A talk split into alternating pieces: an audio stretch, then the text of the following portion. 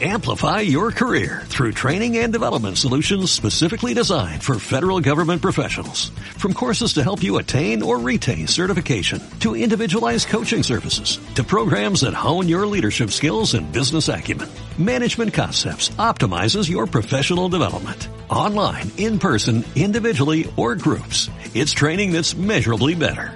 Learn more at managementconcepts.com. That's managementconcepts.com. Hola, bienvenidos a Lecciones UI para Creativos. ¿Eres diseñador con estudio propio y quieres aumentar tus ingresos haciendo más rentable tu trabajo? Este podcast es mi manual de trabajo para conseguirlo y lo comparto aquí, ahora, contigo. Soy María Pascual, diseñadora UI y programadora frontend. Dirijo mi propio negocio de diseño y programación de webs y apps, lidiando para ello también con la gestión, el marketing, las ventas y el resto de áreas del negocio. Este podcast es mi guía de trabajo que comparto con la comunidad y que va dirigida a diseñadores UI que quieren más beneficios de su trabajo y esfuerzo. Estos beneficios pueden ser en forma de dinero, pero también en forma de tiempo, en reducir quebraderos de cabeza, etc.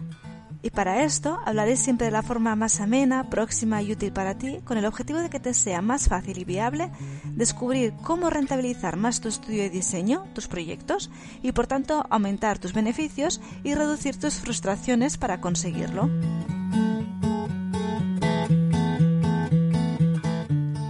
Hola, bienvenidos y bienvenidas al episodio número 54 de Lecciones User Interface para Creativos, titulado Cómo aplicar User Journey Maps en tus diseños.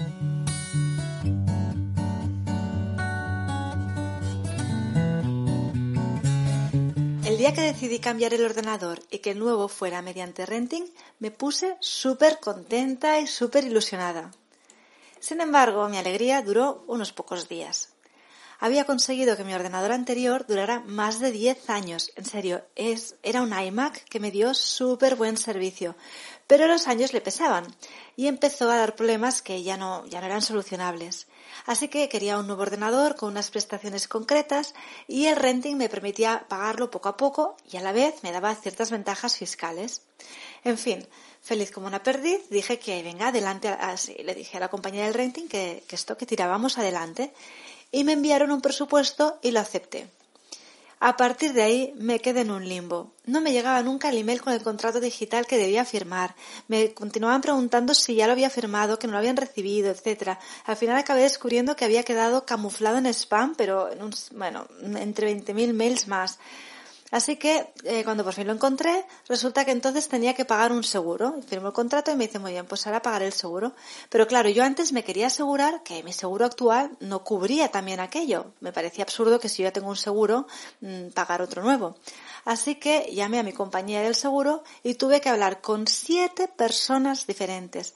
A cada una tuve que explicarle la historia desde el principio al final. En plan, me he comprado un ordenador nuevo, me pasa esto, es con renting, me dicen de comprar un seguro y quiero saber si con vosotros puedo o no, tal cual. Siete veces. Y cuando acababa, todos me decían lo mismo, que tenían que pasarme con otra persona. Yo pensaba, pues dímelo desde el principio, porque explicar lo mismo siete veces seguidas para que la respuesta sea la misma, pues si ya no sabes, córtame antes, me dices, para aquí, te paso a otro. En fin, que estuve toda la mañana entera y no lo conseguí ese día. Y como os decía, me quedé en un limbo esperando que alguien del seguro me llamara. En definitiva, fue una tortura que me sentí súper frustrada al final porque no había manera de conseguir lo que yo quería y era muy sencillo pero en fin, no lo conseguía. Y me hizo pensar que a mi compañía de seguros le iría bien hacer un Customer Journey para poder ver claramente la frustración por la que pasan sus clientes en ciertos casos. Y esta frustración es muy importante porque si ya es cliente, pues a lo mejor te da, bueno, si ya es tu cliente el que tiene la frustración, pues a lo mejor te da una, mm, decides darte otra oportunidad y se queda contigo. Pero con un prospecto, ante una sensación de frustración tal, se va y se va con la competencia. Tú también puedes hacer este Customer Journey, este User Journey para diseñar webs y apps que eviten la frustración de los usuarios y les ayude a tener la mejor experiencia posible y de esta manera conseguir a la vez webs que conviertan mucho más y apps que tengan mucho más éxito. ¿Empezamos?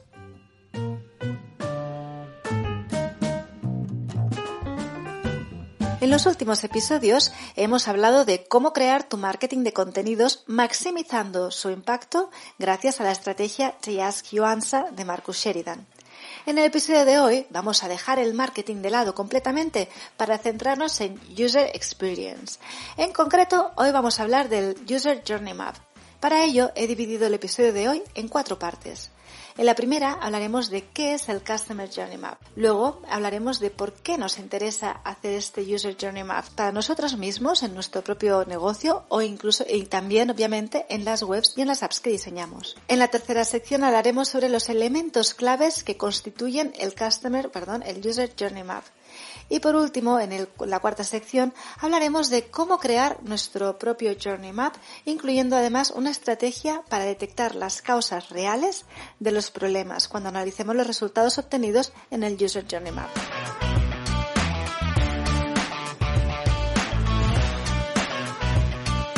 Tal y como os decía hace un momento, el primer punto de hoy es ¿qué es el User Journey Map?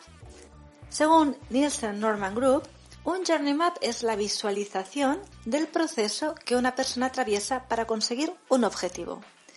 El User Journey Map se trata pues en concreto de una herramienta de Design Thinking en la cual se hace esta visualización que nos permite ver en un mapa cada una de las etapas, interacciones, canales y elementos que atraviesa un cliente para llevar a cabo un proceso. Por ejemplo, en este mapa, en este diagrama, podríamos visualizar el, proceso de conseguir pues soporte a través de la web. Tenemos una app que tiene un equipo de soporte que se da a través de la web. Pues el proceso que hace el cliente para conseguir ese soporte a través de la web, se podría visualizar de esta manera. La mayoría de Journey Maps tienen un formato similar. Hay una parte superior en la que se especifica el usuario, el escenario específico y las expectativas y objetivos.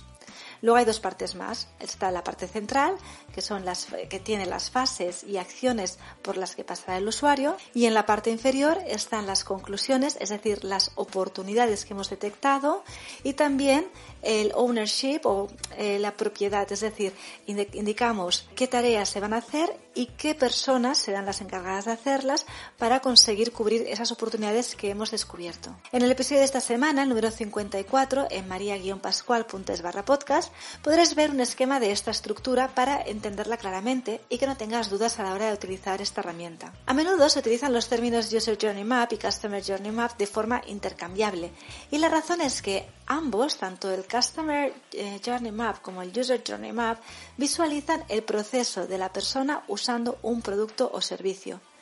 Pero el tema es que no todos los usuarios tienen por qué ser clientes realmente. Puede ser que hayan personas que han comprado el servicio o el producto que ofrece la empresa y estudiemos su, eh, cómo atraviesan ciertos procesos. ¿Vale? Pero puede ser que sean usuarios que no sean clientes. Por ello debemos asegurar que cuando hacemos el ejercicio de crear un User Journey Map, todo el equipo tenemos muy claro si a quien tratamos es un cliente y por tanto se trata realmente de un Customer Journey Map u otro tipo de usuario. Y tenerlo claro es importante porque no sea lo mismo cómo veremos las cosas si somos un cliente de si somos un usuario de cualquier otro tipo. Y el motivo es simple y es que, y es un tema a destacar, que la clave de este diagrama se encuentra en que el foco está puesto en cómo se siente el usuario en cada fase del proceso que estamos analizando pasando. Podemos realizar un único User Journey Map si tenemos solo un usuario o un User Journey Map o Customer Journey Map para cada usuario o cliente si tenemos diferentes tipos. Así podremos analizar cómo se siente cada uno de estos tipos de usuarios o clientes cuando pasa por un mismo proceso. Y obviamente no sea lo mismo lo que va a pensar o lo que va a sentir al pasar por un proceso alguien que ya ha pagado o alguien que ya tiene cierta confianza en ti que alguien que es totalmente nuevo o alguien que mm, no paga nada simplemente utiliza una aplicación o una web que estás, que estás enseñando. Viendo de qué va el User Journey Map, seguramente ya te lo habrás podido empezar a imaginar, pero veámoslo con más detalle en la segunda sección del, um, episodio de hoy, el por qué nos interesa hacer eh, User Journey Maps.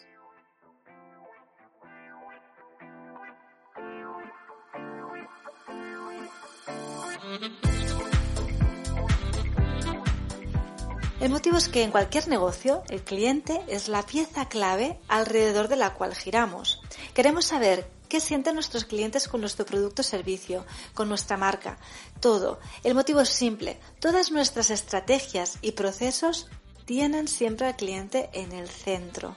Queremos generar valor para nuestros clientes y facilitarles las cosas al máximo. Queremos fidelizarlos, queremos que nos compren a nosotros. Si para ellos nos limitamos a examinar los datos basados en números, estadísticas y porcentajes, vamos a encontrar que no es suficiente. Debemos observar también el comportamiento del usuario. Pero atención, para hacerlo, que realmente podamos aportar una mejora para el cliente, hay que hacer un análisis desde el punto de vista del usuario, o sea, o del cliente, si estamos analizando el cliente, y no desde nuestro propio punto de vista. Y para ello, el User Journey Map será de gran utilidad. Lo podemos utilizar en concreto para analizar la experiencia del usuario en casos específicos de interacción del usuario con nuestro producto o servicio. Por ejemplo, un caso típico del User Journey Map es analizar el ciclo de compra desde la perspectiva del usuario. También lo puedes utilizar como herramienta para analizar la situación de la web actual de tu cliente antes de lanzarte a rediseñarla, en el típico caso de un proyecto de rediseño de una web. Por ejemplo, podríamos analizar la experiencia del usuario para suscribirse a un servicio, contactar con soporte, etcétera, cosas que ahora mismo tu cliente ya está ofreciendo en su web y que viene y te dice no funciona, no tengo suficientes, o sea, las personas se pierden en el formulario, abandonan la página aquí o allá, etcétera. Pues podrías utilizar esta técnica para poder analizar a ver qué les está sucediendo a esos usuarios.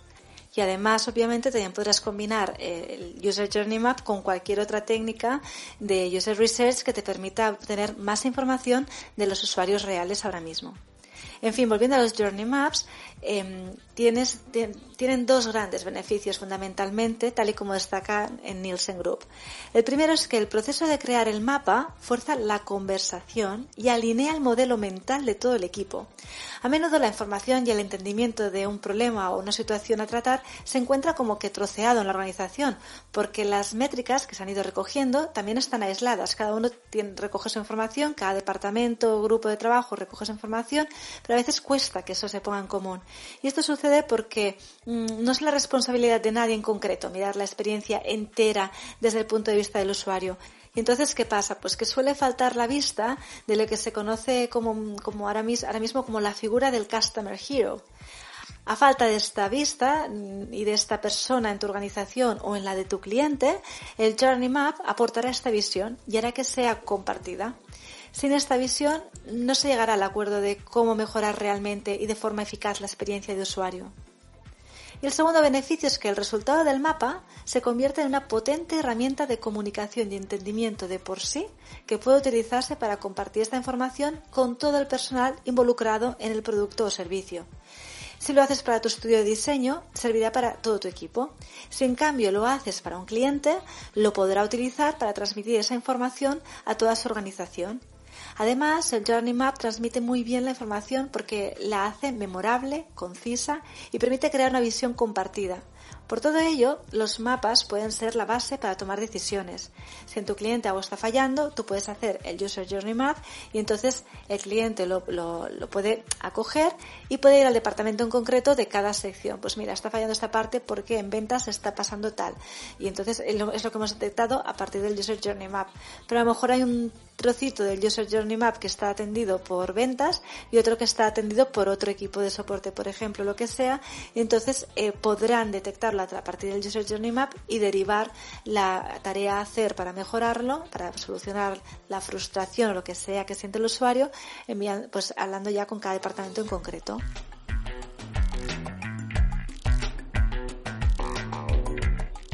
Ya hemos visto qué es el User Journey Map y también hemos visto por qué nos interesa, o sea, qué beneficios tiene y por tanto, por qué nos interesa tanto para nuestro propio estudio de diseño, nuestro propio negocio, como también para mm, analizar, eh, utilizar esta herramienta para analizar las webs y apps de nuestros clientes a la hora de rediseñarlas. Veamos ahora pues qué elementos son comunes en los Journey Maps. En concreto son cinco. El primero es el elemento actor.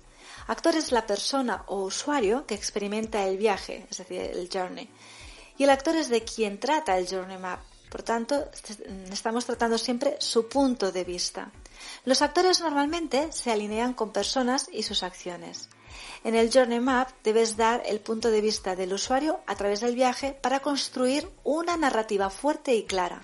Recuerda que ante una misma web o app los usuarios no tienen por qué ser la misma persona. Por ejemplo, imagina que estás trabajando en la definición y diseño de una app para hacer ejercicio. Un actor podría ser el usuario que desea realizar unas sesiones a la semana con el entrenador personal. Y otro actor podría ser el entrenador personal y ambos podrían ser usuarios de la app que a lo mejor tendrían en, ciertas cosas eh, funcionalidades diferentes y pantallas diferentes, pero los dos puede ser que llegasen a utilizar la misma app. El segundo elemento del, User Journey Map es el escenario y las expectativas. El escenario describe la situación que el Journey Map aborda y se asocia con el objetivo o necesidad del actor. Es decir, cuando tú empiezas un User Journey Map, necesitas especificar cuál va a ser el escenario en el que vas a investigar. Vas a ver em, el objetivo, la necesidad que va a tener el actor. Por ejemplo, un escenario podría ser utilizar la app de hacer ejercicio para conseguir tonificarse y las expectativas entonces incluirían encontrar un plan para tonificarse en un mes y que si el usuario es tenaz funcione. Los escenarios pueden ser reales, sería el caso de un producto o servicio que ya existe, o podrían ser anticipados, como por ejemplo para un producto que está todavía en fase de diseño. Antes os decía que el User Journey Map podría ser muy interesante para rediseñar una web o para rediseñar una app, pero podría serlo también para diseñar una nueva web en la que tú ya puedes empezar a planear eh, qué proceso va a seguir, o sea, tú ya planeas qué proceso seguirá el usuario y puedes empezar a ver momentos de frustración, de ansiedad, etcétera, que tendrás que podrás prevenir gracias a este análisis. Los User Journey Maps funcionan mejor en los escenarios que implican una secuencia de eventos, por ejemplo, comprar, o por ejemplo, un proceso de suscripción que incluya una serie de pasos. El tercer elemento de un User Journey Map es las fases del Journey. Se trata de, los diferentes estados de alto nivel en el Journey, en el viaje, y proveen organización para el resto de la información del Journey Map, es decir, información de las acciones, pensamientos y emociones en cada paso que toma el, usuario. Los estados o fases varían según el escenario, por tanto tendrás que determinarlas tú en cada caso. Por ejemplo, en el caso de una e-commerce, las fases podrían ser descubrir, probar, comprar, usar y buscar soporte. Pero en el caso de compras mayores o una compra de lujo, por ejemplo, una compra mayor podría ser la de un coche. Las fases podrían ser engagement, investigación, evaluación y justificación. El cuarto elemento que forma el User Journey Map viene formado por las acciones, mentalidad y emociones. Se trata de plasmar en el Journey Map las acciones, pensamientos y sentimientos del actor a través del proceso que se está considerando, Podría ser, por ejemplo, el de comprar un producto vía web. Las acciones se registran para cada una de las fases que indicábamos en el punto anterior. De esta manera, vemos claramente en cada fase qué acciones realiza el usuario. Las acciones, mentalidad y emociones se encuentran en la parte del medio del Customer Journey Map, como hemos dicho antes. Veamos un poco más por separado qué quiere decir cada uno de estos eh, em, de, estos tres, ¿no? de las acciones, la mentalidad y las emociones. Las acciones son los comportamientos reales del actor y los pasos que toma. La mentalidad corresponde a los pensamientos, preguntas, motivaciones y necesidades de información en cada fase del journey. Idealmente son citas textuales extraídas de un user research previo y las emociones se tratan como una sola línea a lo largo de, de, las, fases del viaje, indicando literalmente los altibajos emocionales de la experiencia. Piensa en esta línea como una capa contextual de emoción que nos dice dónde el usuario está encantado o frustrado. Para que te hagas una mejor idea, en el, en el episodio de esta semana, número 54, en maria-pascual.es barra podcast, encontrarás un esquema del User Journey Map donde verás esta línea y entenderás claramente a qué me refiero. Veamos ahora el quinto y último elemento de estos cinco elementos que componían el User Journey Map, que es el de las oportunidades. Las oportunidades, junto con el contexto adicional, como la propiedad y las métricas, son conocimientos adquiridos a partir del mapeo. Es decir, hablan de cómo se puede optimizar la experiencia del usuario. Los conocimientos y las oportunidades ayudan al equipo a extraer conocimientos del mapa. Te permiten saber, por ejemplo, qué se necesita hacer con este conocimiento, quién es el dueño y de qué cambio, o sea, quién se va, qué cambio se va a hacer y quién se va a responsabilizar de él. Vamos. Y dónde están las, las mayores oportunidades y también cómo vamos a medir las mejoras que implementamos, porque como siempre, si hacemos cosas pero no las medimos, no sabremos si realmente eh, tiene sentido lo que estamos haciendo, si vamos por el buen camino o no, y por tanto todo lo que hagamos no tendrá sentido mientras no podamos medirlo. Ahora que ya hemos visto qué, es un User Journey Map, hemos visto sus beneficios y por qué nos conviene, y también hemos visto qué elementos lo componen, llegamos a la cuarta sección y última del episodio de hoy, en la que vamos a hablar de cómo crear nuestro propio User Journey Map. Imagínate que estás diseñando la nueva e-commerce para un cliente que ya tiene una e-commerce actualmente. Vamos a ver cómo elaboraríamos ese Journey Map o ese mapa de experiencia de usuario, como se llama en castellano, para analizar la experiencia de usuario en el proceso de compra actual de cara a mejorarlo en la nueva e-commerce que, que vamos a diseñar. Los pasos para crear este nuevo User Journey Map son seis. El primero, en la parte superior, o sea, cogeremos la plantilla del User Journey Map y en la parte superior indicaremos el usuario o la persona en la que nos vamos a centrar. Todas las emociones, sentimientos, etcétera, de las que hablemos serán las suyas, las de este actor. En este mismo primer recuadro inicial indicaremos también el escenario y los objetivos que desea cumplir el usuario. En el segundo paso lo que haremos será indicar las fases que atravesará el usuario a lo largo del proceso, creando así el timeline o línea de tiempo. Estas serán las fases que puede percibir el cliente o usuario durante el proceso que estamos analizando.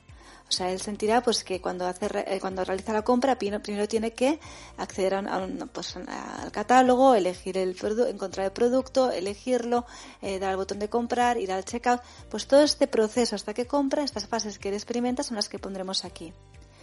En el tercer punto lo que haremos será en cada fase indicaremos las acciones que realiza el usuario. En el cuarto paso lo que haremos será indicar cómo se siente el usuario en cada una de estas fases, indicando, o sea, es decir, indicaremos sus sentimientos y emociones y lo haremos de dos maneras con una gráfica de línea que sube o baja según el estado emocional del usuario, como os comentaba antes, ¿de acuerdo? Y que tendrá esta línea horizontal para dividir cuándo empieza a ser satisfactoria o cuándo empieza a ser frustrante. Por encima de la línea horizontal será una experiencia satisfactoria, cuanto más lejos estemos, más satisfactoria, más satisfactoria es la experiencia para el usuario y cuanto más abajo estamos de esta línea, más frustrante es para el usuario. En realidad no es una obligación hacerlo de esta manera, es una de las maneras que yo he visto que se entiende mucho mejor, es mucho más claro para todo el equipo y para el cliente entender cómo, de, cómo está funcionando esa experiencia con el usuario en concreto. Puedes ver un ejemplo en el, episodio de esta semana, el 54, en maria-pascual.es barra podcast. Y la segunda manera con la que indicaremos los sentimientos y emociones en esta parte del User Journey es apuntando alrededor de esa línea cómo se siente el usuario. Lo ideal es poner los comentarios textuales que hayamos recogidos, recogido en un research previo. A menudo, aparte de estos comentarios, también se usan, por ejemplo, emoticonos para plasmar ese estado de ánimo. Carita sonriente, carita llorando directamente o enfadado, según lo que hemos detectado que siente el usuario eh, en ese momento eh, del user journey.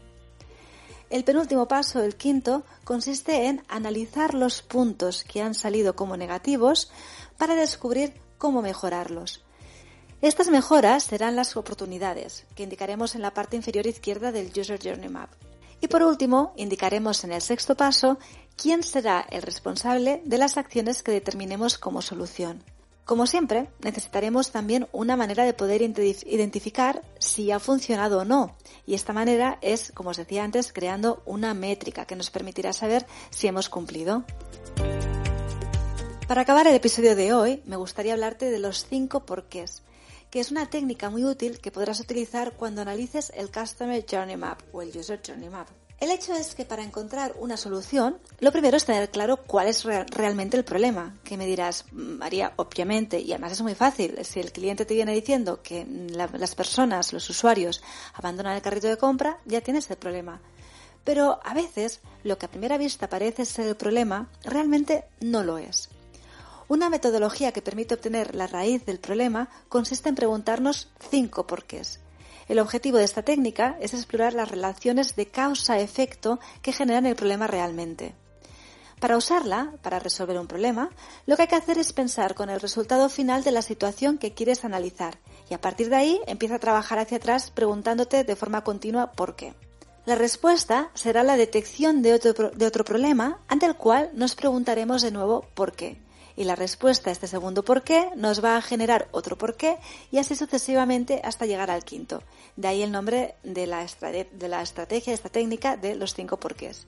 En realidad, puedes pensar, guau María, qué complicado es esto, no entiendo muy bien cómo funciona, pero en realidad es mucho más sencilla realizarla que explicarla. Ya verás, te lo voy a explicar con un ejemplo y verás que sí que puedes empezar a aplicarlo inmediatamente y es muy fácil. Imagina que te contrata una clínica. El cliente o la clienta nos comenta que quieren mejorar el servicio de pedir cita a través de su web porque han detectado que los pacientes no lo usan y se saturan las líneas telefónicas. El problema detectado y el que nos reporta el cliente es, oye, los pacientes prefieren llamar antes de solicitar hora a través de la web. No hay manera de que lo hagan a través de la web. A partir de esta enunciación del problema, vamos a por el primer por qué. Así que preguntamos al cliente, ¿y por qué pasa esto?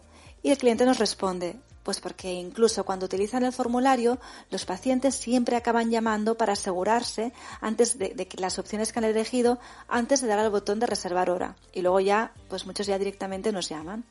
¿Pero por qué? Le vuelves a preguntar. Entonces te responde, porque no se encuentran cómodos rellenando el formulario de pedir hora eh, a la web y siempre acaban llamando, aunque solo sea para aclarar las dudas.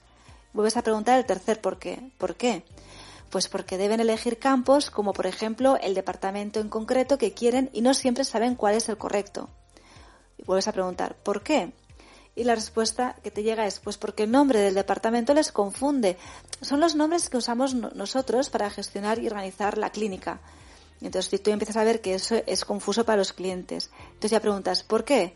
¿Por qué lo haces así? Y entonces el cliente te explica que, bueno, que es su gestión interna, la que utilizan en la, en la, en la clínica, y, eh, pero no es la identificación estándar que necesitan los clientes, eh, o sea, sus pacientes. O sea, por ejemplo, ellos tienen el departamento de pediatría dividido en cuatro subdepartamentos y esto es lo que luego ponen en la web porque a ellos les parece muy claro. O sea, el cliente lo ha hecho con su mejor intención.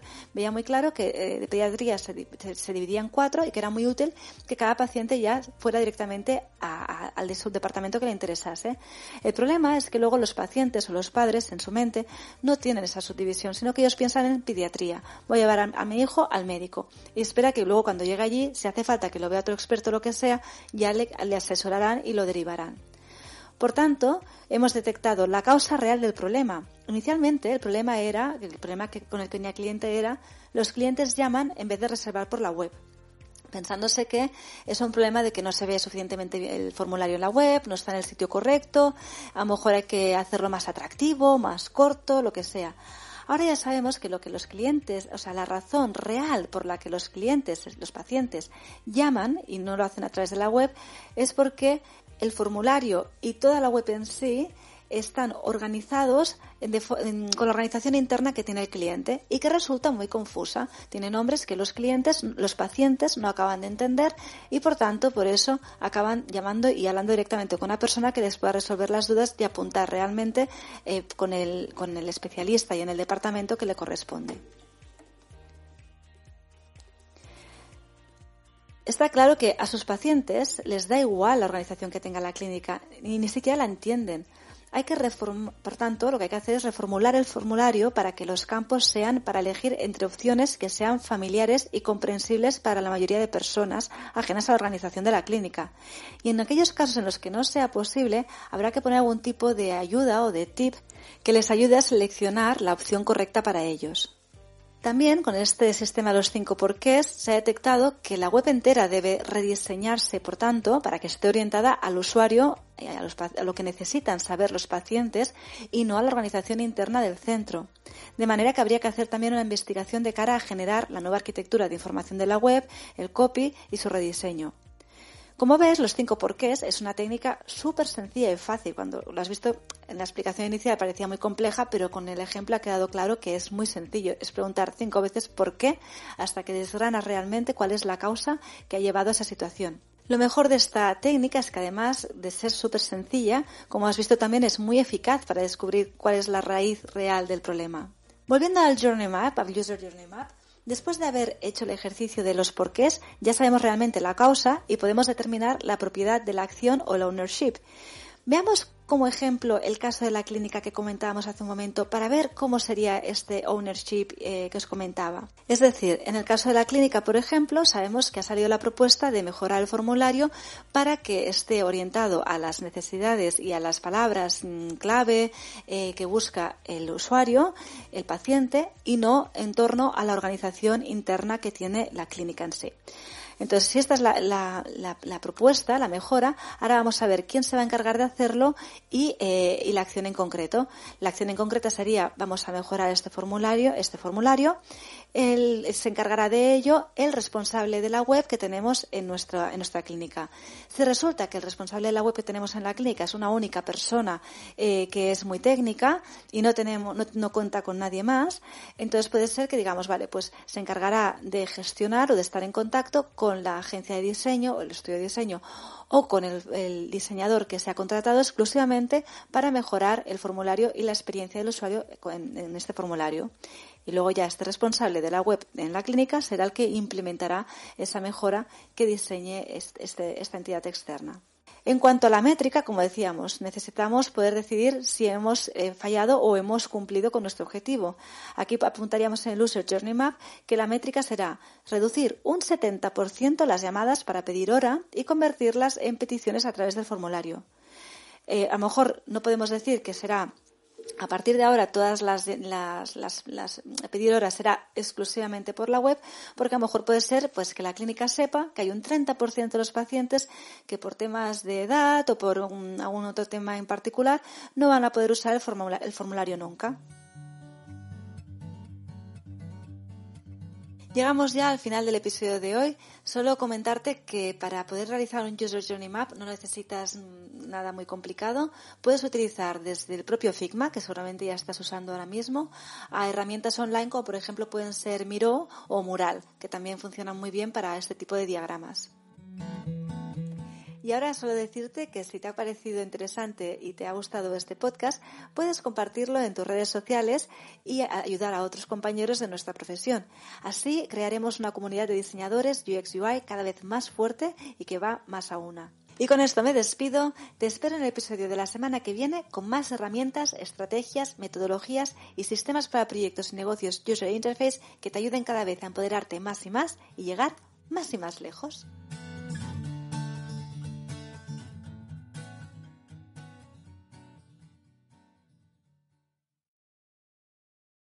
Amplify your career through training and development solutions specifically designed for federal government professionals. From courses to help you attain or retain certification, to individualized coaching services, to programs that hone your leadership skills and business acumen, Management Concepts optimizes your professional development. Online, in person, individually, or groups. It's training that's measurably better. Learn more at managementconcepts.com. That's managementconcepts.com.